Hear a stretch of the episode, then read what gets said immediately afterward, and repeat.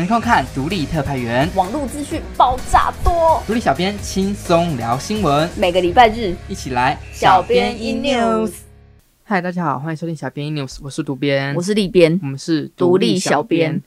这个武汉肺炎的疫情呢，好像有随着疫苗开始施打，在全世界都变得比较和缓了一些些啦，跟之前比的话，嗯，那台湾其实在这场战役上面打的算是蛮漂亮的吧？对，所以不过观旅业者在这波疫情中还是受到了很大的影响和冲击，但还好很多业者都有当机立断进行转型和调整，反而找到了以往没有走过的财路。真的诶，就是你不转弯的话，就是等死。嘿呀嘿呀。之前其实我们有跟大家过更多元的一些国旅的新形态，那这周呢，我们就带大家来了解旅宿业者他们如何在疫情下求生存。因为我们常常在那边讲什么防疫旅馆、防疫旅馆，对，但其实也不知道它内部怎么运作，到底对到底是怎样？对，所以我们今天就来分享一下。嗯，就是因为疫情的关系啊，国际观光客进不来，很多旅馆跟饭店都因此关门大吉。但后来因为有防疫旅馆的需求，部分业者有人能。得救的机会，对，真的是 抓到一个浮木这样。对，那从去年的三月开始呢，指挥中心就规定，所有的入境者到台湾的时候，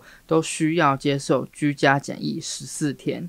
那因为这样的关系呢，防疫旅馆的需求就因此涌现了出来。嗯，越来越多的业者去申请成为防疫旅馆来维持生计。那光是台北就有超过一百家的防疫旅馆，房间数超过六千五百间。我记得一开始对防疫旅馆还有一点供不应求，就是因为回来的人实在是太多了。但是后来就有越来越多业者去申请嘛。嗯，可是其实要成为防疫旅馆一点都不容易，因为除了前期的教育训练啊，然后还要缴交一大堆资料跟报告，然后主管机关还会到现场去会勘，进行严谨的审核，好像看什么工程哦。对，而且所有的工作人员都需要同意，他才可以成为防疫旅馆。不是说我老板想成为成，没有没有没有这件事情，员工要同意，嗯，还是要讲求人权和人性。对。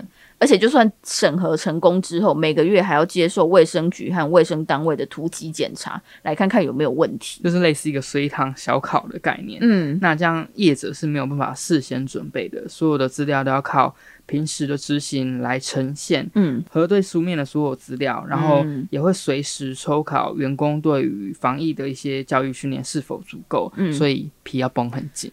但我看大家好像都还蛮进入状况的，马上就可以了。对啊，对，就是够严谨才可以有这样的状态。对，嗯、那馆内动线以及相关的环境消毒也是公共区域的查核重点。那客房内就是锁定用品配置还有消毒的正确方式。嗯，所以其实防务员就变得蛮辛苦的，没错，他们要带很多配备啊，像是防护衣啊什么的来进行清洁的工作，程序就比较复杂一点。除了浴帘啊、抽风机、马桶盖还要另外拆下来消毒。嗯，那被套呢，拆下来除了收折，还要完全的包覆隔绝，放进专用的袋子里面才能够带离房间。那这样的清洁消毒作业所花费下来的时间，是一般打扫客房的五倍。就是对，很耗时，真的，而且我看他们还要再穿着防护衣在打扫，对啊，好辛苦哦，真的，给他们拍拍手，噔噔噔噔。而且除了工作变得比较累，身心压力一定也会比较大。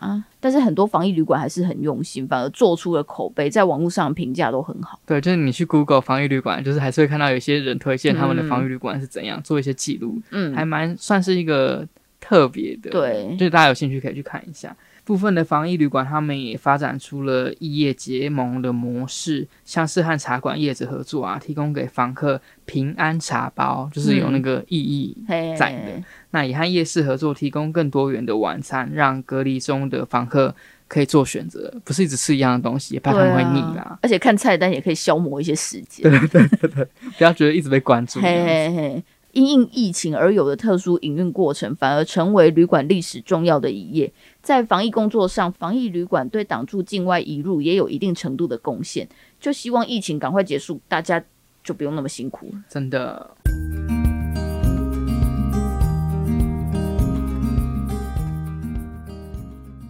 我们之前有跟大家聊到台湾各地的独立书店嘛，从本岛最南端的屏东到离岛兰屿，都相当的有特色。那大家可以去听看看之前的节目。那这周呢，我们又要来聊独立书店了。对，对，我们带大家到花莲来看两家独立书店的故事。第一间呢是还好书屋，还好不是那个还好，搜搜那个还好，嗯、是孩子的孩，很好的好。嗯那很特别的是，这家书店的老板跟他狗会的跟那样，嘿，有。也名字叫壮壮啦哦。那其实这家书店是壮壮的爸妈 Peggy 跟威任送给儿子的一岁生日礼物。他们希望可以透过阅读来陪伴壮壮，也陪伴其他的孩子们，所以创立了这一间书店。嗯，那当初的初衷就是希望可以有更多的孩子能来这边读书嘛。嗯，所以他一楼几乎有一半的空间都是提供给孩子们来阅读或是活动，就是蛮宽敞的啦。那孩子们要躺着啊，或者是做任何的方式来读书都 OK。嘿，除来书店买书的客人呢，可以到二楼看书之外，他也提供了一个亲子可以活动或共餐的空间，所以是相当适合家长带着孩子一起来这边走走的。对啊，听起来不错。嗯，而且这样书店形式在花莲也不多，他们希望说做到更多的服务，例如说常常举办一些讲座啊，推动一些议题，让孩子们能够从小就认识了解。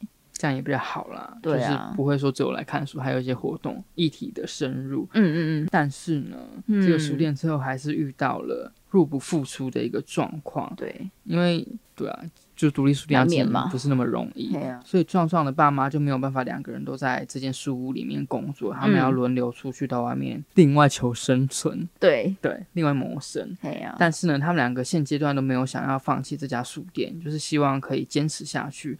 让更多的好事情发生在这家还好书屋。那另外一间在花莲的书店叫做雨桥懒人，很特别的是，书店的店长是花莲慈济医院的一位医师李启成。他从小就很喜欢逛书店，所以即使他的医师工作再忙再累，他还是为了满足心愿开了这一间书店。嗯，那也因为这家书店的创办人，嗯，他是一个医师嘛，所以其实有很多的故事都是医师和病患之间的一些故事。嗯，像是书店名字当中的“雨桥”这两个字。就是他过去曾经照顾的病患，那他想要纪念这个好朋友，所以就把它放入了这个店名当中。对，那他也曾经因为病患的文笔太好了，所以和病患约定说要帮他出版一本书，最后也透过这家书店完成了这个约定。不得不说，也是一个很说到做到的人，还蛮厉害的的意思。这两家书店其实都各有各的故事和特色，有机会到花莲的话，大家就可以去那边走走，闻闻书香，美拜哦。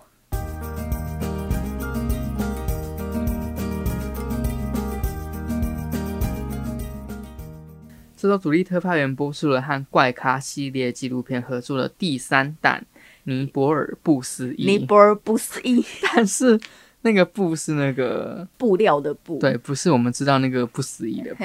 那这个故事是在讲林念慈。好，林念慈是台湾唯一获得 BBC 世界最具影响力百大女性殊荣的女生。她在三十岁的时候毅然决然离开舒适圈，独自远赴尼泊尔。嗯，她就是有点。不甘于现状，想要做更多尝试跟挑战，所以就决定一个人到尼泊尔去。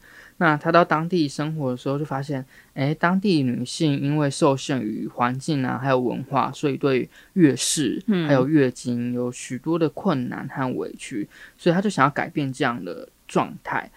后来就推广布卫生棉的使用，还有环保正向月事的运动。嗯，那现在甚至创立了制作布卫生棉的社会企业。